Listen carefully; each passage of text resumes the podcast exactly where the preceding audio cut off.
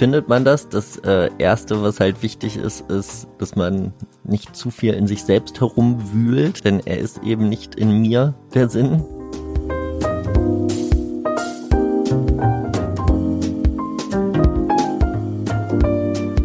Hallo und herzlich willkommen im Sinneswandel-Podcast. Mein Name ist Marilena Behrens und ich freue mich, euch in der heutigen Episode zu begrüßen. Werbung der Partner der heutigen Episode ist Athletic Greens mit dem Produkt AG1. Im täglichen Leben kann es manchmal ganz schön hektisch zugehen. Und so wünschenswert es wäre, bleibt nicht immer genug Zeit für einen selbst. Nicht selten bleibt da auch die ausgewogene Ernährung auf der Strecke. Dabei wäre es gerade in solchen Zeiten wichtig, den Körper mit vollwertigen und gesunden Lebensmitteln zu versorgen. Genau hier setzt das Nahrungsergänzungsmittel AG1 von Athletic Greens an. Es enthält 75 Vitamine, Mineralstoffe, Botanicals sowie lebende Kulturen aus Lebensmitteln, welche die tägliche Nährstoffversorgung unterstützen und dabei helfen können, Nährstofflücken zu vermeiden. Es ist kein Ersatz für eine ausgewogene Ernährung, aber kann diese bei Bedarf ergänzen. In Pulverform sorgt AG1 zudem für eine effiziente Aufnahme im Körper und macht das Ganze als tägliches Ritual einfach anwendbar. Ein Messlöffel, 250 Milliliter, geschüttelt oder gerührt, einmal am Tag. Gut zu wissen, AG1 ist glutenfrei, kommt ohne Zuckerzusatz, künstliche Farbstoffe, Aromen oder Konservierungsstoffe aus und ist nuss- und milchfrei. Und seit 2021 ist Athletic Greens klimaneutral zertifiziert, was ihr im aktuellen Impact Report nachlesen könnt. Solltet ihr neugierig sein, dann habt ihr als Sinneswandel-HörerInnen exklusiv die Möglichkeit, auf athleticgreens.com slash Sinneswandel kostenlos einen Jahresvorrat an Vitamin D3 sowie fünf Travel Packs zusätzlich zu einem AG1-Abo zu erhalten. Alle weiteren Infos unter athleticgreens.com slash Sinneswandel. Werbung Ende. Ich wache auf, trinke meinen Kaffee und schalte wie jeden Morgen das Radio ein. Immer noch Krieg. Im Vergleich zu vielen anderen Menschen da draußen geht es mir soweit gut. Ich habe einen Job, der mir Spaß macht, Freunde und weiß insgeheim, dass die meisten meiner Sorgen ziemlich klein sind. Ich klappe meinen Laptop auf, nehme noch einen Schluck Kaffee und starre auf den grellen Bildschirm vor mir. Eine E-Mail kündigt sich im Postfach an. Ich klappe den Laptop wieder zu. Wozu das alles? Es gibt Tage, da ergibt einfach alles keinen Sinn. Was mir sonst so leicht von der Hand geht, fühlt sich dann nahezu unmöglich an. All die Geschäftigkeit, To-Dos und Pläne, wozu das alles? Normalerweise schwimme ich mit im Strom des Treibens, Sonst ergibt doch auch alles irgendwie einen Sinn. Warum heute nicht? Ich habe das Gefühl, neben mir zu stehen, wie rausgefallen aus einem Theaterstück, plötzlich in der Zuschauerrolle. Aber alles, was ich sehe, erscheint mir fremd und mechanisch. Die Selbstverständlichkeit, mit der ich mich sonst in der Welt bewege, sie ist mir irgendwie abhanden gekommen. Es fühlt sich falsch an, jetzt hier zu sein, zu arbeiten, in meiner Haut zu stecken. Was mache ich eigentlich hier? Wozu das alles? Es mag vielleicht ein wenig überspitzt klingen, aber solche Tage gibt es wirklich. Vielleicht kennt ihr sie ja auch. Tage, an denen sich ein Zweifel einschleicht, ein Zweifel am Sinn des Lebens und an meinem eigenen. Keiner, der meine Existenz bedrohlich würde, aber doch einer, der mich gelegentlich tief erschüttert. Manchmal überkommt er mich ganz plötzlich unerwartet. Manchmal ahne ich bereits, dass er sich ankündigt. Und ich weiß mittlerweile, er ist normal, er ist menschlich. Weil Sinn nicht einfach da ist. Manchmal fühlt es sich zwar so an, wenn ich im Flow bin, wenn irgendwie einfach alles passt. Dann hinterfrage ich nicht, weil sich alles stimmig anfühlt und ich eben weiß, wozu das alles. Aber eigentlich ist Sinn eben nicht einfach da, sondern er entsteht. Aber wie? Wenn es nach den Existenzialisten wie Sartre und Camus geht, dann liegt es an uns, ihn zu entdecken. Der Mensch zu seiner Freiheit verurteilt. Aber dennoch, wo ist er dann, der Sinn? In uns versteckt? Außerhalb von uns? Irgendwo in der Welt? Oder womöglich dazwischen? Sinn entsteht vor allem innerhalb von Beziehungen, erzählt mir Christian Uhle. Der junge Philosoph hat ein ganzes Buch darüber geschrieben, er sollte es also hoffentlich wissen. Sinn also eine Beziehungssache zwischen uns und der Welt, in der wir uns bewegen. Aber bedeutet das dann, dass Sinn rein subjektiv, reine Ansichtssache ist? Oder gibt es womöglich doch so etwas wie einen objektiven Sinn? In der Hoffnung, Antworten auf all meine Fragen zu erhalten, habe ich mir Christian Uhle in den Podcast eingeladen. Als Philosoph sieht er seine Aufgabe nicht nur darin, über die Welt nachzudenken, sondern auch darin, die Philosophie mitten in die Gesellschaft zu tragen und anwendbar zu machen. Denn auf zahlreichen kulturellen und ökonomischen Ebenen erleben wir Umwälzungen. Und um darin Orientierung zu gewinnen, bedarf es der Philosophie. Denn wer Zukunft gestalten will, muss sich dem Grundsätzlichen stellen. Also beginnen wir ganz von vorne und stellen uns die Frage, wozu das alles? Wie ihr euch vielleicht schon denken könnt, ist das eine Frage, die viele weitere Fragen aufwirft, auch wenn ich euch durchaus zutraue, die komplexen Inhalte an einem Stück zu verknuspern, habe ich das Gespräch in zwei Teile aufgeteilt. Den einen hört ihr gerade, der andere erscheint kommenden Dienstag. Also genug Zeit dazwischen, um ein wenig zu sinnieren oder Christians Buch, das gestern erschienen ist, zu lesen. Davon verlosen wir übrigens gleich vier Exemplare unter allen, die Sinneswandel via Steady supporten. Wie ihr teilnehmen könnt, das steht in den Shownotes.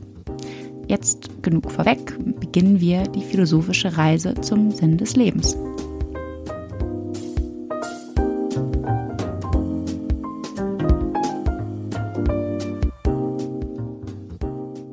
Hallo Christian, herzlich willkommen im Sinneswandel-Podcast. Schön, dass du da bist. Hi, schön hier zu sein. Danke für die Einladung. In dem Augenblick, in dem ein Mensch den Sinn und den Wert des Lebens bezweifelt, ist er krank. Das Zitat, das soll einmal Sigmund Freud, der Psychoanalytiker, gesagt oder vielleicht auch geschrieben haben.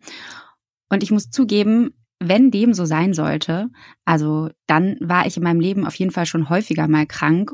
Und ich spreche jetzt nicht unbedingt von einer ausgewachsenen Depression, eher so von einem gelegentlichen Zweifel an einem oder auch vielleicht meinem Sinn im Leben. Und der Zweifel, der kann mal ein bisschen länger andauern oder auch, mh, mm, auch tiefer sein. Aber mich würde vor allem jetzt mal interessieren, stimmst du Freud zu? Ist wer am Sinn zweifelt zwangsläufig krank? Oder kann Zweifel in Maßen selbstverständlich auch gerade gesund oder vor allem menschlich sein? Ähm, ja, ich stimme Freude auf keinen Fall zu.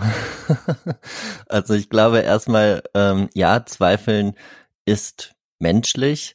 Ähm, und andererseits gibt es auch viele Kontexte, in denen tatsächlich irgendwas schief läuft und in denen es vielleicht wirklich eine Form von Sinnlosigkeit gibt. Und insofern kann das Gefühl von Sinnkrise oder ein Zweifel am Ganzen durchaus berechtigt sein und kann einen auf echte Schieflagen hinweisen. Also das ist nicht unbedingt so, dass mit mir etwas nicht stimmt, wenn ich das Gefühl habe, in einem völlig absurden Kontext zu sein. Vielleicht stimmt mit dem Kontext was nicht. Das heißt, ähm, manchmal oder ich habe auch den Eindruck, dass gerade wenn wenn ich irgendwie am Sinn zweifle, dann denke ich ja überhaupt erst über den Sinn nach. Also in so sehr glücklichen Momenten, da läuft es irgendwie alles so vor sich hin und das ist zwar auch sehr schön, aber ich glaube, gerade so diese Momente des Zweifels sind ja die, in denen ich überhaupt mir mal über den größeren Kontext irgendwie Gedanken mache. Und ähm, wann war denn bei dir überhaupt das erste Mal, dass du über den Sinn des Lebens nachgedacht hast? Weil ich meine, du hast immerhin ein ganzes dickes Buch darüber geschrieben und ich glaube auch deine Dissertation. Das heißt, irgendwann muss es ja mal einen Anfang gehabt haben bei dir nachge, also zum Thema gekommen letztlich, ja, immer wieder mal natürlich, ne? Also ich glaube, dass es ähm, immer wieder Umbruchphasen im Leben gibt, wo man damit konfrontiert wird und eine, ein Moment, an den ich mich einfach sehr gut erinnern kann, weil ich da das erste Mal was dazu aufgeschrieben habe, war, als ich ähm, ganz unglücklich verliebt war mit 16 und mir deswegen alles total sinnlos vorkam und ich ähm, wirklich so, so ein Gefühl von großer Gleichgültigkeit und Sinnlosigkeit und das irgendwie nicht alles, jetzt ist alles egal, nichts macht mehr Sinn, ähm, drin war und mich dann aber hingesetzt habe und versucht habe, systematisch mal darüber nachzudenken und dann ähm, ein paar Seiten dazu geschrieben habe. Und ich glaube, das war tatsächlich irgendwie eine Initialzündung für mich für dieses Thema und ich bin immer wieder auf dieses Thema zurückgekommen und habe im Laufe der Zeit hat sich das dann immer weiter für mich entfaltet. Und ähm, ja, das liegt jetzt auch schon einige Jahre zurück. Jetzt bin ich 33 ähm, und hatte dann nach dem Studium auch das Bedürfnis, da irgendwie nochmal richtig in die Tiefe zu gehen. Und jetzt sind es dann fast sieben Jahre geworden, die ich an dem Buch geschrieben habe. Und ich hoffe, du bist heute nicht mehr so unglücklich verliebt wie damals. Ich kenne solche Momente aber auch sehr, sehr, sehr, sehr gut. Ähm, kann ich mich gut dran zurückerinnern. Und ähm, was sind denn aber noch vielleicht so äh, aus deiner Erfahrung, aber auch aus deiner Forschung heraus, ich nenne es jetzt mal klassische Erfahrungen, ähm, die uns Menschen am Sinn des Lebens oder auch im Speziellen an unserem eigenen Sein zweifeln lassen? Hast du da vielleicht so zwei, drei Beispiele? Ähm, ich glaube, es gibt quasi zwei Ebenen. Also das eine ist, dass wir unweigerlich immer wieder mit der Sinnfrage konfrontiert werden, aufgrund unserer Conditio Humana, sagt man in der Philosophie, also aufgrund einfach gewisser Eigenschaften unserer Existenz, dass wir zum Beispiel sterblich sind, ja, dass wir auch einen freien Willen haben und uns selber Ziele setzen können. Und das wirft auch die Frage auf, welche Ziele sind es denn wert, verfolgt zu werden? Und ähm, das ist so die eine Ebene, ja, also so eine ganz existenzielle Ebene, auf der Sinnfragen aufgeworfen werden können. Und dann gibt es nochmal so eine etwas konkretere soziale Ebene, wie zum Beispiel am Arbeitsplatz. Also sehr viele Menschen hadern ja auch da mit ihrem Sinn. Und ähm, ich glaube, dass es tatsächlich am vielversprechendsten ist, sich diesem Thema Sinn zu nähern über diese Erfahrung von Sinnverlust oder über diese Zweifel. Weil das hast du ja auch vorhin schon gesagt, ne? Also das Ding ist, wir ähm, könnten Sinn gar nicht so greifen, wenn er da ist, ja. Also wenn sozusagen, wenn, wenn der gewährleistet ist, dann ist alles okay und dann denken wir auch nicht groß drüber nach. Und deswegen wird Sinn vor allen Dingen dann zum Thema, wenn er in irgendeiner Form gefährdet ist oder wankt, wenn er erschüttert wird. Und über diese Momente kann man das Thema dann auch am besten in den Griff bekommen, glaube ich. Und ähm, Insofern ähm, kristallisieren sich da eigentlich vier Haupterfahrungen heraus, ähm, auf so einer existenziellen Ebene jetzt gesprochen, die die Sinnfrage aufwerfen können. Und das ist also einerseits diese Erfahrung von Ziellosigkeit und Zwecklosigkeit, also das Gefühl, für nichts gut zu sein oder ähm, keine, nicht zu finden auf der Welt, für das es sich lohnt einzusetzen. A, ja, dann B ist es halt Vergänglichkeit und generell unser, unsere Zeitlichkeit, dass wir eben zeitliche Wesen sind. Und da gibt es ja auch in der Literatur und in der Psychologie ganz viele Beispiele von Menschen, die den Sinn ihres Lebens irgendwie in Frage gestellt haben in Anbetracht dieser Vergänglichkeit. Ja, der dritte Punkt, auf den ich dann eingehe, ist die Gleichgültigkeit. Das ist vielleicht so ein bisschen schwieriger zu greifen, aber das hängt im Endeffekt mit diesem Gefühl zusammen, unwichtig zu sein als Person, ja. Also man ähm, hat das Gefühl, die Welt reagiert nicht auf mich oder oder man guckt ins Universum und denkt sich, ähm, es ist irgendwie völlig egal, was wir machen, ja. Niemand interessiert so wirklich. Ja? Ein Gefühl, das wir auch im Zwischenmenschlichen natürlich kennen, wenn Menschen uns mit Gleichgültigkeit begegnen und wir uns in dem Moment dann auch irgendwie nicht gesehen, aber auch unwichtig und überflüssig vorkommen. Das ist so die dritte Erfahrung.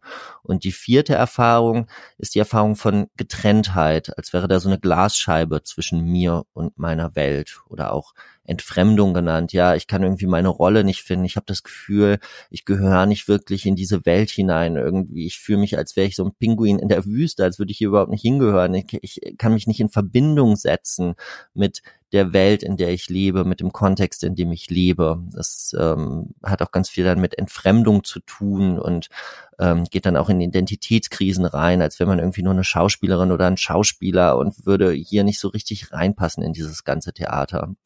Und diese ähm, diese vier Auslöser scheinen mir also ganz zentral zu sein ähm, für Zweifel am Sinn des Ganzen und auch für die Sinnkrisen, die ja nicht immer unbedingt große Depressionen bedeuten müssen, sondern Sinnkrisen können ja auch ganz klein einfach durch den Alltag blitzen. Ähm, aber so oder so sind das die Momente, in denen das Thema wirklich relevant wird und in denen man auch, glaube ich, am besten anfangen kann, über den Sinn des Ganzen nachzudenken. Ich wollte gerade sagen, also ich glaube, jedes äh, dieser, dieser vier Beispiele, die du genannt hast, die für Sinnkrisen, die Sinnkrisen auslösen können, habe ich schon mal im kleineren oder auch in manchen äh, größeren äh, oder in einigen Lebensphasen auch mal intensiver verspürt. und ähm, ist ja irgendwo auch etwas, was einem Leben irgendwie, ich will gar nicht sagen weiterbringt im Sinne von, dass man jetzt irgendwie ähm, ja irgendwo ein bestimmtes Ziel vor Augen hat, aber einfach sich weiterentwickelt. Und ähm, es kommt natürlich irgendwie mal ein bisschen auf die Intensität an und auch darauf, welchen Umgang man irgendwie damit findet. Mhm. Mich würde, bevor wir auf Sinnkrisen noch weiter zu sprechen kommen, noch einmal interessieren, macht es denn einen Unterschied, ob ich nach meinem persönlichen Sinn frage oder nach einem generellen Sinn im Leben? Äh, ich glaube, dass diese, also dass man diese Unterscheidung nicht in der Klarheit eigentlich treffen kann. Also wenn man nach ähm, einem übergeordneten Sinn des Lebens fragt, warum macht man das? Das macht man ja, um davon einen persönlichen Sinn des Lebens abzuleiten. Also die Fragestellung auch an dieser großen, ne, wozu sind wir hier und so weiter und so fort. Das, das Interesse daran ist ja nicht einfach irgendwie Neugier und irgendwie so ein, so ein neugieriges Erkenntnisinteresse, sondern das ist ja ein ganz existenzielles Interesse. Also dahinter steht ja der Wunsch und die Hoffnung, dass das dass die Antwort mir irgendwie einen Leitfaden auch für mein eigenes Leben gibt. Also insofern, ähm, ja, also insofern glaube ich, kann man diese beiden eben gar nicht so streng trennen, ist mein Eindruck.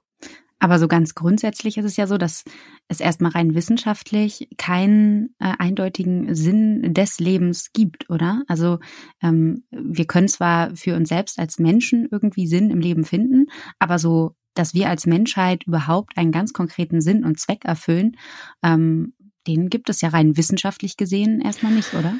Äh, ja, also ich meine, jetzt wird es natürlich messy. Jetzt gehen wir schon mitten rein, also wirklich jetzt rein ins Thema und in den Gedankengang. Ähm, die Frage ist, äh, was man dann unter Sinn des Lebens versteht, der laut Wissenschaft nicht da sein kann. Ja, also ähm, wenn man darunter versteht, so ein Grund, warum wir hier sind, also wirklich so ein Zweck, weshalb unsere Spezies Homo sapiens überhaupt existiert oder ein Zweck, warum ich als Individuum existiere, dann nein den gibt es sozusagen nicht in einem wissenschaftlichen Weltbild. Den kann es nur geben in einem religiösen Weltbild, wo die Menschheit wirklich erschaffen wurde von einem göttlichen Wesen und dieses göttliche Wesen hat sich irgendwas dabei gedacht, das beabsichtigt damit vielleicht etwas, ja, und hat halt einfach schon irgendwas im Sinne und dieses im Sinne haben dieses Wesens ist dann eben unser Sinn. Und ähm, aber ich glaube, dass die und das versuche ich ja da auch sehr intensiv dann zu zeigen in dem Buch, dass diese Fragestellung nach dieser Art von Sinn im Endeffekt nicht bedeutet, dass unser Leben sinnlos ist oder dass es keinen großen Sinn des Lebens gibt oder sowas, sondern man muss wieder dahinter schauen, ja, man muss in sich anschauen, worin besteht denn der Zweifel am Sinn des Ganzen? Was bedeutet denn die Sinnfrage? Was erhoffen wir uns denn davon? Und auch von so einer Art von Sinn des Lebens, also so von einem Grund unserer Existenz, sage ich mal, ja. Auch davon erhoffen wir uns ja wieder etwas. Wir erhoffen uns in irgendeiner Form ein Kompass für unser Leben. Wir wollen ja nicht einfach da, also die, die Antwort soll, soll ja irgendwas machen mit uns, ja, sollen uns entweder versöhnen mit unserem Schicksal oder sollen uns irgendwie sagen, was zu tun ist oder in irgendeiner Form irgendeine Relevanz für unser persönliches Leben haben. Und wenn wir das verstehen, wenn wir verstehen, dass also auch hinter dieser ganz klassischen Sinnfrage aus welchem Grund existieren wir? Ja, dass auch dahinter eigentlich wieder relativ ein praktisches Interesse steht und eben eine ganz konkrete Sinnsucht, äh, also Sehnsucht nach einem praktischen Sinn, ja, dann lösen sich diese Gegenüberstellungen so ein bisschen auf und dann kann man sagen, natürlich gibt es auch in einem wissenschaftlichen Weltbild Sinn und zwar nicht einfach irgendwie ein Trostpflaster-Sinn oder ein Sinn zweiter Klasse oder irgendwie was weiß ich was, sondern nein, echten Sinn, den Sinn, um den es nämlich sowieso immer geht, ja, denn auch wenn ich frage nach so einem übergeordneten kosmischen Sinn, steht dahinter ja eine konkrete Sehnsucht und auf diese konkrete Sehnsucht, auf die kann man eingehen und auf die kann man auch letztlich Antworten finden. Und irgendwie kann es ja auch ganz versöhnlich oder auch vielleicht sogar fast befreiend sein, zu wissen, es gibt nicht diesen einen übergeordneten Sinn und Zweck, dem ich irgendwie vielleicht zu dienen habe, keinen göttlichen Sinn, ähm, sondern eigentlich sind wir als Wesen, als Menschen auch frei darin, unseren Sinn selbst zu finden und mitzugestalten. Und das bringt mich eigentlich auf meine nächste Frage, weil äh, da geht es irgendwie auch um Freiheit. Weil eigentlich denke ich manchmal ist es ziemlich paradox, weil heute in unserer, ja, in der Postmoderne haben wir so viel Möglichkeiten und Freiheit, uns irgendwie individuell zu verwirklichen, wie es wahrscheinlich in der Geschichte noch niemals zuvor der Fall war. Und trotzdem sind gerade heute Sinnkrisen ziemlich verbreitet. Zumindest wird das irgendwie ganz schön oft so dargestellt. Hm, was, womit hängt das zusammen? Hat das was mit, mit, mit Religion zu tun, dass die heute weniger Bedeutsamkeit haben, mit, ähm, weiß ich nicht, wachsendem Wohlstand? Was, worauf bist du da vielleicht gestoßen oder was ist deine Meinung, deine Gedanken dazu? Ja, äh, die Frage hat mich natürlich intensiv beschäftigt und ich glaube, die ist auch super wichtig, also dass man nicht nur auf der philosophischen Ebene bleibt, sondern sich das auch soziologisch quasi anschaut, ne? Und ähm, darüber nachdenkt. Aber das hat auf jeden Fall verschiedene Faktoren. Man kann das jetzt nicht reduzieren auf einen einzelnen. Aber mit Sicherheit hat das, was du gerade angesprochen hast, also der Rückgang von Religion ähm, in dieser Tragweite unser Leben zu deuten und unserem konkreten Alltag zu deuten, ganz viel damit zu tun.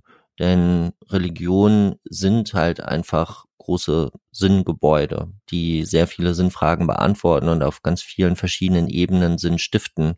Und ähm, durch die Säkularisierung ist da, glaube ich, schon ein Stück weit ein Vakuum entstanden. Also man ist jetzt halt, hat weniger vorgefertigte Antworten und ist stärker auf sich selbst zurückgeworfen.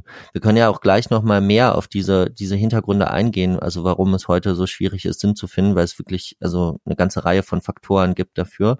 Aber dieses auf sich selbst zurückgeworfen zu sein, ne, das passt ja auch zu dem, was du vorhin gesagt hast. Also es ist nicht auch befreiend, wenn es keinen übergeordneten Sinn gibt.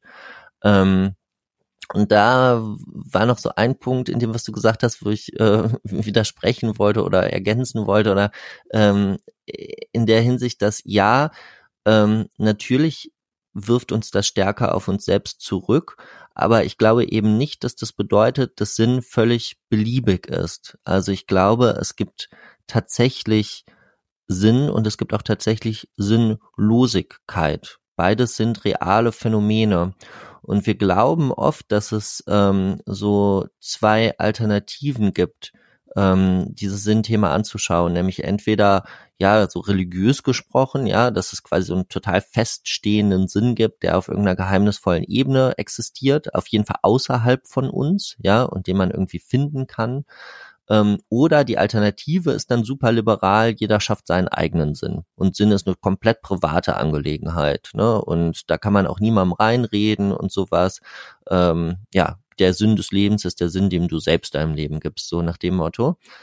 Und diese Gegenüberstellung ist aber, glaube ich, unvollständig. Es gibt noch eine dritte Variante. Und diese dritte Variante ist, dass es quasi weder außerhalb von mir liegt auf irgendeiner geheimnisvollen Ebene, ja, noch dass es komplette Ansichtssache ist, sondern dass es ein ganz reales, auch soziales Phänomen ist. Ähm, ähm, zum Beispiel, um das vielleicht ein bisschen zu verdeutlichen, also wenn wir von Freundschaften reden, ja, weil es jetzt so ein bisschen messy, also wenn es weder objektiv ist noch subjektiv, was ist es dann? Wenn wir jetzt von Freundschaften reden, ja? Wenn du jetzt quasi mit einer Person befreundet bist und du sagst, wir sind Freunde, das ist eine Freundschaft, dann hat diese Freundschaft ja etwas mit dir zu tun. Also insofern ist, hat sie eine subjektive Komponente, als dass du natürlich zu dieser Freundschaft beitragen musst und der anderen Person gewisse Ge Gefühle gegenüber hast und so weiter und so fort. Trotzdem, ja, auch wenn Freundschaft nichts Geheimnisvolles ist und nichts Transzendentes oder irgendwie sowas, sondern was ganz Konkretes, was ganz Alltägliches und auch was Subjektives. Trotzdem kannst du dich ja darin irren, dass es eine Freundschaft ist, weil Freundschaft ist eine Beziehung und möglicherweise kann ich als außenstehende Person ähm, erkennen, dass die andere Person dich nur ausnutzt und dass die andere Person gar nicht wirklich mit dir freundschaftlich verbunden ist. Ja, also das heißt, dieser ganze Begriff der Freundschaft bezieht sich auf eine Beziehung, auf die Beziehung in dem Fall zwischen dir und deinem Freund oder deiner Freundin. Und Sinn, ja, ist eben etwas, das sich ganz viel auf so einer Ebene des Dazwischens, also auf so einer Ebene der Beziehung abspielt, der Beziehung zwischen mir und meinem sozialen Kontext, der Ebene ähm, oder der Beziehung zwischen mir und der Welt allgemein, also welche Art von Weltbeziehung ich entwickle, der den Beziehungen, in die ich eingebunden bin am Arbeitsplatz und so weiter und so fort. Ja, und deswegen, weil Sinn im Wesentlichen etwas ist, das durch Beziehung entsteht, ist es also einerseits subjektiv insofern, als dass es mein Zutun erfordert und schon erfordert, dass ich mit einer gewissen Haltung durchs Leben gehe, aber auch erfordert, dass ich in einem Kontext bin, der es mir erlaubt, Sinnbeziehungen einzugehen. Insofern ist es nicht reine Privatsache und es ist auch nicht das ganz persönliche Scheitern, wenn Sinn an irgendeiner Stelle wegbricht. Das kann durchaus auch etwas mit dem Kontext oder mit der Welt zu tun haben in dem Moment. Wow, das klingt auf jeden Fall ganz schön komplex. Und ich dachte immer, dass es nur, oder beziehungsweise es wird ja sehr oft so suggeriert, dass es eben so diesen einen einzigen Sinn gibt oder dass eben, so wie du es eben schon angesprochen hast, dieses äh, sehr liberale oder neoliberale Dogma von ähm, finde deinen Sinn, finde dich selbst, finde zu dir selbst und dann ist die Welt irgendwie super toll und dann stellst du sie auch nicht mehr in Frage. Aber das scheint mir ähm, auch nach dem Lesen des Buches auf jeden Fall deutlich komplexer zu sein, was es nicht schlechter macht, im Gegenteil, sondern eigentlich noch sehr, sehr viel interessanter und auch viele Möglichkeiten irgendwie bietet. Mm, deswegen würde ich gerne irgendwie nochmal einen Schritt vielleicht zurückgehen, beziehungsweise ähm, du hast jetzt eben von einer quasi dritten Option gesprochen. Also einerseits gibt es irgendwie so Sinn, den wir so ein bisschen aus uns selbst herausschöpfen, dann gibt es Sinn, den wir so ein bisschen im Äußeren herausschöpfen und dann irgendwie aber auch vor allem in vor allem in Zwischen, Zwischenräumen quasi in Beziehungen. Und auf diesen Beziehungsaspekt, den, den würde ich auch gerne später nochmal ähm, zurückkommen. Jetzt würde ich gerne noch mal irgendwie von dir wissen, was hat eigentlich Sinn mit vielleicht auch Zweck zu tun? Also, weil hm, auch aus meiner persönlichen Erfahrung heraus empfinde ich häufig Sinn, wenn ich ähm, nicht direkt unbedingt immer ein Ziel, ein konkretes Ziel ansteuere, aber zumindest irgendwie etwas vor Augen habe oder mich auf etwas freue, ähm, in dem, was ich tue, irgendwie ähm, einen, einen Sinn verspüre, sei es beruflich, aber auch privat. Hm, deswegen wenn sozusagen vielleicht zweckhafter Sinn entsteht, wenn wir uns an Zielen orientieren, die wir eben für wichtig halten, dann stelle ich mir trotzdem die Frage, wie finden wir solche Ziele? Also ganz praktisch. Gibt es da irgendwie objektive Werte, an denen ich mich orientieren kann? Oder muss ich, wie es so häufig irgendwie heißt, irgendwie nur auf mein Herz hören, meiner Intuition vertrauen? Ähm, was, was ist da deine Erfahrung? Ja, also ähm, ich glaube, wie findet man das? Das äh, Erste, was halt wichtig ist, ist, dass man ähm, nicht zu viel in sich selbst herumwühlt, ja, denn er ist eben nicht in mir der Sinn, äh, sondern der Sinn entsteht immer nur in meiner Beziehung zu etwas anderem, in meiner Beziehung zur Welt.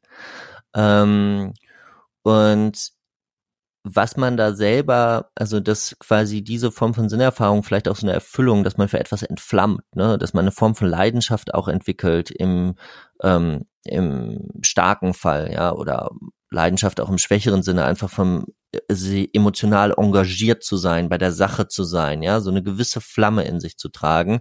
Das ist ähm, natürlich etwas, was sich ganz oft eher so im Laufe der Zeit entwickelt, wenn man ähm, sich mit Dingen beschäftigt und man hat so ein erstes Interesse und geht diesem Interesse nach und dann kann daraus dann irgendwann so eine so eine Flamme werden. Also dieses, ähm, was man manchmal glaubt, dass man sich jetzt zurückziehen muss und dann in seinem Zimmer darüber nachdenkt, was ist, was sind jetzt meine großen Leidenschaften oder was soll ich jetzt eigentlich machen, klappt ja relativ selten. Ähm, da habe ich auch in meinem Leben ganz viel erfahren und auch bei bei Menschen um mich rum ganz viel erfahren. Im Endeffekt klappt es am besten, indem man sich ins Leben reinwirft, verschiedene Sachen ausprobiert und in die Praxis reingeht und einfach mal mit irgendwas anfängt und dann daraus dann letztlich ähm, erfährt, wofür man sich begeistern kann, wofür nicht. Aber trotzdem, und das ist ja so ein bisschen der zweite Teil deiner Frage, bin ich davon überzeugt, dass Sinn halt eben nicht völlig beliebig ist. Und ich kann, Sinn ist schon mehr als Leidenschaft. Sinn entsteht dann, wenn ich mich leidenschaftlich für etwas einsetze, dass dieser Leidenschaft auch wert ist. Ja, und insofern kommen wir dann schon in diese Werteecke rein. Denn überleg mal, ich könnte ja auch leidenschaftlich gerne äh, Tiere quälen oder ich könnte einfach auch so eine Leidenschaft und Freude daraus empfinden, andere Leute zu dominieren und auszunutzen. Es gibt auch Leute, die tatsächlich so ticken, das ist ja jetzt kein reines Gedankenexperiment, ne? Also die wirklich eine Form von Lebensenergie daraus ziehen, äh, Macht über andere Menschen auszuüben. Ähm, das kann dann auch erfüllend wirken für diese Menschen vielleicht. Trotzdem ist es aber, wenn man mal näher darüber nachdenkt, eben nicht sinnvoll und kann auch keine Antwort darstellen auf die Frage nach Sinn. Denn die Frage bezieht sich ja eben darauf, entsteht ja aus so einem Zweifel, aus so einem Zweifel daran, dass irgendwie die Menschen alles Mögliche für wichtig halten oder vielleicht aus allem möglichen Freude ziehen und Leidenschaft.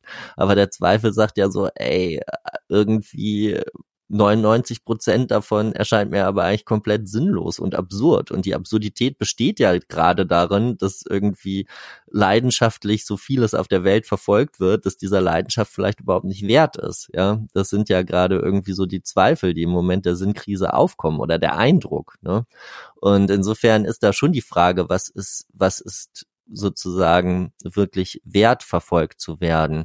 Ähm, das ist auch deshalb ganz wichtig, weil Sinn, das klingt jetzt erstmal total positiv und nach einem ganz, also ein Wort, das unglaublich positiv besetzt ist. Ne? Sinn, das ist äh, top. Also wollen wir alle, klingt super.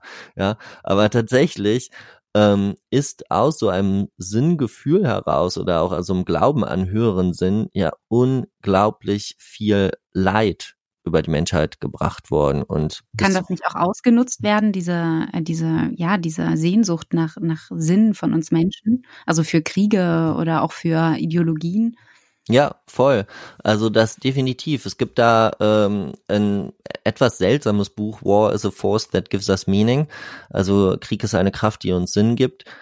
Ähm, er, er ist ein bisschen strange. Ich will das jetzt auch nicht so promoten als extrem gutes Sinnbuch, aber es ist ganz interessant, weil es ähm, tatsächlich einen Blick auf diesen Nexus wirft, also auf diesen Zusammenhang zwischen zwischen Sinn und Kriegen und auch Sinn und Gewalt einfach, ja.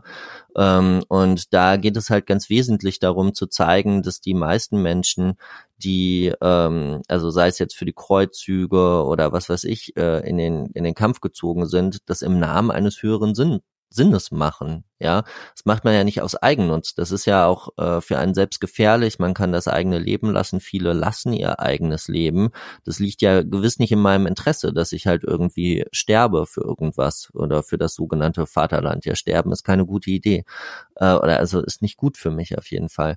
Und ähm, insofern ähm, ist, hat Sinn eine große Schattenseite und ähm, wo man sehr, sehr vorsichtig sein muss und eben auch vorsichtig sein muss, halt hier so super liberal zu sagen, egal was die Leute für sinnvoll halten, es wird schon sinnvoll sein oder es ist was ganz Privates, weil die Sehnsucht ist stark. Also wir brauchen alle eine Form von Sinn im Leben. Wir brauchen alle einen Sinn, der uns durchs Leben trägt. Und weil dieses Bedürfnis, diese Sehnsucht so stark ist, kann man sie eben auch ausnutzen. Und es wurde massenhaft gemacht und es wird bis heute massenhaft gemacht. Und deswegen muss man da sehr genau hinschauen. Das heißt, es spielen ja wahrscheinlich auch so gesellschaftliche narrative Geschichten, die wir uns irgendwie erzählen, eine Rolle, wie wir Menschen Sinn im Leben ja, worin wir den finden, weil wenn ich dich richtig verstehe, dann hat Sinn ja auch etwas damit zu tun, welchen Dingen ähm, wir Sinn oder Wert beimessen, was wir für bedeutsam halten, worin wir selber auch vielleicht uns bedeutsam und ähm, selbstwirksam fühlen. Und ähm, deswegen, ja, meine Frage, welche Rolle spielen da narrative Geschichten?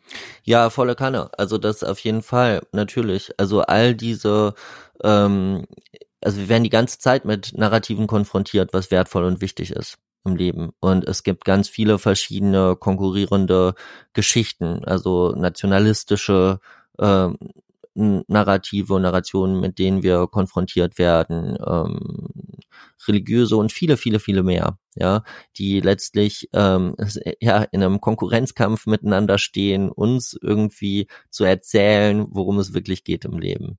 Und ähm, insofern ist Sinn, ähm, ja, so soziologisch gesprochen, also ein vermachtetes, also ein zutiefst vermachtetes Thema, ja. Und ähm, genau, was sehr stark promoted wird, auch immer wieder dann von Menschen, die selber irgendein Interesse daran haben, dass andere Menschen ihnen irgendwie folgen oder halt eben diese Sinnvorstellung übernehmen.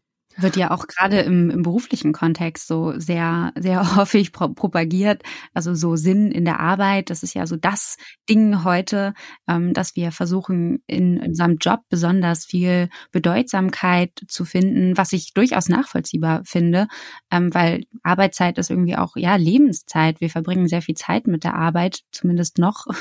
Und ähm, von daher ist das schon, finde ich, verständlich. Auf der anderen Seite gerade so diese, dieses ähm, ja, Purpose-Washing, diese, diese Sinnverwaschung einfach, dass ähm, Unternehmen eben auch dass diesen, diese Sehnsucht nach Sinn meiner Meinung nach zum Teil ausnutzen, um gerade Menschen für ihr Unternehmen zu gewinnen. Wie bewertest du das? Im Prinzip ist das erstmal ein sehr wichtiger Ansatz, dass man auch in der Unternehmenssphäre und in der wirtschaftlichen Sphäre wieder stärker über Sinn nachdenkt. Oder dass man, ne, dass man das überhaupt zum Thema macht und dass man halt überhaupt erstmal erkennt, okay, äh, was ist denn der Sinn des Ganzen? Und wir sollten schon aufpassen, äh, äh, dass es hier nicht zu viel Bullshit gibt. Ja, also es gibt ja dabei David Graeber diese, diese Bullshit-Jobs-Diagnose, die auch durch Studien sich ähm, belegen lässt, dass also sehr viele Menschen eben keinen Sinn in ihrer Arbeit sehen und das Gefühl haben, irgendwie einem Bullshit-Job nachzugehen. Darauf erstmal zu reagieren, das ist natürlich super. Äh, und dann ist aber die Frage, macht man das ernsthaft? Macht man das ehrlich? Oder ist es halt nur Marketing. Und dann gibt es natürlich noch ein Spektrum dazwischen. Ne? Also man kann es auch ein bisschen ehrlich und ein bisschen Marketing machen, aber in dem Moment, wo es natürlich hauptsächlich Marketing ist und weniger ein ernsthafter Ansatz, in dem Moment ähm, löst man, glaube ich, gar keine Sinnkrisen, sondern wird sie über kurz oder lang eh nur verschärfen, weil man ja auch wieder nur Bullshit betreibt. Also wenn man behauptet, jetzt hier irgendeinen großen Purpose zu verfolgen, aber den Mitarbeitenden im Grunde genommen ja klar ist, dass es Quatsch ist. Und ähm, da würde ich sagen, dann ist es sogar besser, das gar nicht zu machen. Also lieber weniger, weniger Sinn versprechen, aber dafür mehr einhalten, als da den großen Sinnanstrich drüber laufen zu lassen, ähm, der eh niemanden so wirklich überzeugen kann.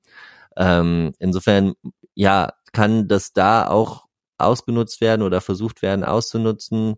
Ähm, trotzdem ist der Ansatz natürlich erstmal gut und es ist auch total wichtig, erstmal zu erkennen, okay, es gibt tatsächlich total viel, ähm, ja, im Grunde genommen überflüssige Produkte. Es gibt ähm, Unternehmen, wo der Sinn des Ganzen äh, vielleicht irgendwann auf der Strecke geblieben ist und das erstmal zum Thema zu machen, darüber nachzudenken und zu sagen so, hey, wir wollen gesellschaftlichen Beitrag und Mehrwert leisten, wir wollen was Sinnvolles machen, ähm, ist im Prinzip natürlich guter Ansatz. Aber man muss ihn auch ernster verfolgen. Ja, du hast eben schon von den Bullshit-Jobs gesprochen. Ähm, jetzt frage ich mich, aber kann man denn überhaupt so objektiv bewerten und sagen, ob jemand sinnvoller lebt, jetzt zum Beispiel im, in Bezug auf den Job, als jemand anderes? Weil es hat ja auch irgendwie immer ein bisschen was mit, mit der eigenen Wertung zu tun, oder? Also was ich, also einerseits was gesellschaftlich sozusagen, ähm, welchem Job jetzt, wenn wir bei dem Kontext bleiben, Bedeutsamkeit zugesprochen wird ähm, und andererseits, was ich persönlich irgendwie für wichtig und wertvoll halte. Also ich habe auch ähm, durchaus in meinem Bekanntenkreis einige BeraterInnen und ähm, ich würde es zum Beispiel als absolut nicht sinnvoll empfinden, den ganzen lieben langen Tag in Excel-Tabellen rumzuhacken. Ähm, für die ist das aber tatsächlich, ähm, wenn ich mit denen spreche, ein sinnvoll, eine sinnvolle Tätigkeit oder weil sie irgendwie Sinn auf jeden Fall in einem übergeordneten Kontext darin sehen und in ihrer Rolle darin. Und äh, deswegen, ja, nochmal die Frage, kann man sagen, dass jemand sinnvoller lebt oder arbeitet als jemand anderes? Ja, diese Außenbewertung ist natürlich jetzt immer ein schwieriges Feld. Aber äh, ja, ich glaube, wir kommen jetzt nicht drum herum. Also nochmal, was ist denn jetzt philosophisch oder sozusagen objektiv gesehen sinnvoll und was nicht? Ähm, ja, im Endeffekt ist es so, dass mag jetzt vielleicht erstmal vielleicht sogar ein bisschen profan klingen, weiß ich gar nicht so genau, aber wenn man lange darüber nachdenkt und wenn man halt eben diese, diesem Zweifel auf den Grund geht und wenn man diese Gedankenreise antritt und es durchdenkt, dann kommt man am Ende zu der Antwort, im Endeffekt ist es, also entsteht Sinn, wenn ich in irgendeiner Form für etwas ähm, emotional in etwas engagiert bin, das einen Mehrwert hat für andere Lebewesen und nichts anderes. Und das ähm, ist einerseits so breit, dass es eben ein Sinn ist, der uns auf nichts Konkretes festlegt, ja, weil man den natürlich dann individuell ausbuchstabieren und auf sein Leben übertragen muss. Ähm, andererseits ist es aber dann am Ende doch eine eine Antwort auf die Sinnfrage, die auch ganz viel anderes ausschließt. Und wenn man mal schaut, ne, also so unspektakulär diese Antwort jetzt erstmal klingen mag, ist es eigentlich so, dass wenn man sich umschaut, dass man überall die ganze Zeit entdeckt, dass Menschen sich auch für etwas einsetzen oder dass irgendwo Werte in den Vordergrund geschoben werden, die im Grunde genommen niemandem wirklich was nützen. Ähm, wo zum Beispiel ähm, ja, also wo, wo, wo Menschen sich aufopfern, teilweise auch äh, vielleicht für ähm, zum Beispiel für ihre eigene Karriere in einem Sinne, der ihnen selbst gar nicht gut tut, gesundheitlich, psychisch und physisch, ja, der auch gar nicht notwendig ist und der auch gar keinen wirklichen gesellschaftlichen Mehrwert in dem Moment eigentlich bringt. Und trotzdem ist das dann aber eben als Narrativ oder als Wert so stark verankert, dass man das so intensiv verfolgt, dass da im Endeffekt, da hat sich was verselbstständigt, so ein bisschen, ja. Und diese Verselbstständigung von etwas, das kann man ganz oft beobachten, dass also eben ähm, etwas, was im Grunde genommen nur Mittel zum Zweck sein kann, ja. Natürlich kann Karriere irgendwie äh, einen Sinn haben oder auch viel Geld zu verdienen, ja, weil ich damit irgendetwas machen kann. Aber dass dieses Weil und dieses Wozu des Ganzen, dass das irgendwann so auf der Strecke bleibt und sich das Ganze verselbstständigt und das merkt man oft gar nicht so sehr und das ist auch gar nicht immer so, so einfach zu entdecken, wo dieses, wo das jetzt passiert ist, ja, aber in der Summe erzeugt es dann halt oft oder kann es das richtige und zutreffende Gefühl erzeugen, dass hier irgendeine Form von Sinnverlust vorliegt. Und ähm, insofern ist es, glaube ich, wenn wir jetzt über Arbeit nachdenken, schon wichtig, diesen eigentlichen Sinn des Arbeitens auch stärker wieder in den Vordergrund zu stellen und dieses für andere Menschen da sein, letztlich anderen Menschen etwas Gutes tun, um andere Menschen sorgen, aus einer Haltung der Menschenliebe heraus handeln. Ne? Das gibt es ja in ganz, ganz vielen Bereichen. Das, das passiert ja überall die ganze Zeit. Trotzdem sehen wir, dass aber Jobs, wo das gerade besonders im Vordergrund steht, ja, also Care-Arbeit.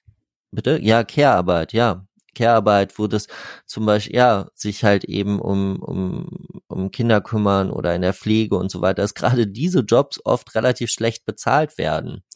Und ähm, das ist ähm, ein, das ist sozusagen ein gesellschaftliches Phänomen, ja, dass man besonders sinnvolle Jobs äh, tendenziell schlechter bezahlt, ja, ähm, was eine eine Spannung erzeugt, ja, die dann natürlich auch schnell innere Konflikte hervorrufen kann, wo man wirklich dann irgendwie so ein bisschen lost ist und sich denkt, mh, hm, eigentlich ist das jetzt gar nicht so wirklich relevant, was ich hier mache und eigentlich fehlt mir emotional auch irgendwas. Eigentlich würde ich gerne irgendwas machen, das irgendwie wichtiger ist, wo ich irgendwie wirklich, wo ich wirklich mal einen Beitrag zu irgendwas leisten kann. Und dann schaut man sich aber um und stellt dann fest, dass das aber häufig eben dann Jobs sind äh, in, in einem prekären Bereich, die gesellschaftlich vielleicht auch nicht so anerkannt sind und so weiter und so fort. Ne? Und das erzeugt natürlich dann relativ schnell so Findungskrisen. Und da haben wir dann schon ähm, ja eben gesellschaftliche, strukturelle Ursachen, die sich dann auch auf das persönliche und private Erleben niederschlagen, ganz konkret. Und da das Erschweren sich halt irgendwie gelingend darin zu verorten und den, und den eigenen Weg zu finden auf eine Art und Weise, die für einen selbst dann auch zufriedenstellend ist. Ja. Ich habe manchmal den Eindruck, ähm, weil du es eben so ein bisschen erwähnt hast oder diesen Unterschied gemacht hast zwischen Care-Jobs, in denen der Sinn vielleicht manchmal ähm, naheliegender ist, weil man eben direkt im besten Fall mit Menschen im Kontakt ist, wobei ja auch das durch die Bürokratisierung und den Abbau irgendwie von ähm, oder den, den, den Zeitmangel in diesen Berufen auch nicht mehr immer der Fall ist. Ähm, aber dass sozusagen Jobs, in denen der Sinn vielleicht offensichtlicher ist, ähm, schlechter bezahlt werden, oft ja auch von Frauen in der Mehrheit ähm, ausgeübt werden, ähm, Und die Jobs, die, wo der Sinn irgendwie sozusagen erst im Narrativ hergestellt wird, also dass wir sagen, ein Broker oder ein, ein Manager, Managerin ähm, hat sozusagen viel Verantwortung und muss deswegen auch ähm, stark honoriert werden. Ich will das jetzt auch gar nicht komplett in Frage stellen. Also da ist ja zum Teil auch was dran. Wenn du für Menschen eine Verantwortung hast, dann rechtfertigt das vielleicht auch ein Gehalt, aber oft eben nicht diese sehr hohen Gehälter. Aber was ich eigentlich am Ende sagen will, ist, dass ich manchmal den Eindruck habe, dass die Jobs, die eben, ähm, wo der Sinn nicht so wirklich mehr offensichtlich häufig ist, dass die sozusagen dafür ähm, dann durch Geld im Prinzip ähm, zufriedengestellt werden. Also sozusagen der, der Sinn wird dann durch Geld ersetzt. Und ähm, das ist natürlich irgendwie eine ziemlich traurige Entwicklung, würde ich behaupten. Aber rückt auch in den Vordergrund, dass, ähm, und das wäre eher so meine Frage jetzt nochmal, weil du es eben auch schon kurz angesprochen hast, dass sozusagen die Grundlage damit eine Grundlage für ein, ein, ein sinnerfülltes Leben überhaupt da ist, dass das nicht nur eine persönliche Aufgabe und Frage ist, sondern eben auch eine, eine gesellschaftliche, oder? Ja, genau. Das ist ähm, am Ende die, glaube ich, die, die wichtige Feststellung äh, an dieser Stelle und in diesem Kontext, auch in anderen, wenn es um andere Fragen geht, aber auch in diesem Arbeitsbereich, ja. Weil, ähm, und ich glaube, das ist auch sehr wichtig, also erstmal, damit man es wirklich gemeinsam angehen kann und damit man wirklich irgendwie ähm, ja einen gesellschaftlichen Prozess und demokratischen Prozess auch in diese Richtung angehen und gestalten kann. Das ist aber auch wichtig, um sich selbst so ein bisschen zu entlasten oder um die inneren Konflikte besser zu verstehen. Man wird ja ein bisschen allein gelassen, wenn man immer also in diesem ähm, in dieser Erzählung, dass hier jeder seines eigenen Sinnes Schmied ist, ne, dann habe ich das Gefühl, okay, wenn irgendwie diese, diese Probleme, die ich da mit mir rumtrage oder auch diese Zweifel, die ich manchmal habe, das ist irgendwie mein ganz individuelles Problem und ich muss das lösen und äh, vielleicht stimmt auch irgendwas nicht mit mir und keine Ahnung, vielleicht sollte ich mal eine Therapie machen oder was weiß ich was oder vielleicht, ne, irgendwie solche Gedanken. Und das kann erstmal helfen, für sich selber das auch besser zu sortieren, tatsächlich zu verstehen, nee, wo sind das innere Konflikte, die eben auch äußere Ursachen haben? Also wo, äh, wo läuft hier auch gesellschaftlich was schief? Und da muss ich jetzt nicht ähm, ja die ganze Zeit nur an mir selber arbeiten, obwohl am Ende ist das natürlich ein wichtiger Punkt. Klar, am Ende bleibt mir auch nicht viel anderes übrig, als mich selber darin zu verorten. Aber trotzdem, um das gelingen zu tun, ist es auch hilfreich zu verstehen, woher kommt denn das eigentlich und was hat das für Ursachen. Also insofern glaube ich, ist das eine ganz wichtige Feststellung. Ja, das halt Sinn A ganz viel damit zu tun hat, dass man persönlich gewisse Haltungen entwickelt und, und wie man sein eigenes Leben gestaltet, aber eben auch gesellschaftliche und strukturelle Gründe hat. Ja, ich, ähm, ich würde da nur gerne kurz einhaken. Äh, Entschuldige, Marilena, aber wenn ich auch mal ganz kurz hier was sagen darf. Ähm, ich finde, wir sollten an dieser Stelle nämlich einen Cut machen. Ich weiß, es wird gerade erst so richtig spannend, aber wie gesagt, der zweite Teil, der folgt ja schon am Dienstag. Und in dem wird es vor allem um Beziehungen gehen, zu anderen Menschen, zur Welt, und selbst und natürlich, wie wir daraus Sinn ziehen können fürs Leben. Ich hoffe, ihr nehmt mir das jetzt nicht übel und ihr konntet aus dem ersten Teil des Gesprächs schon etwas für euch mitnehmen. Wenn euch die Episode gefallen hat, dann teilt sie gerne mit Freunden und an alle, die uns via Steady supporten, viel Glück bei der Buchverlosung. Ich danke euch fürs Zuhören und sage bis nächste Woche im Sinneswandel Podcast.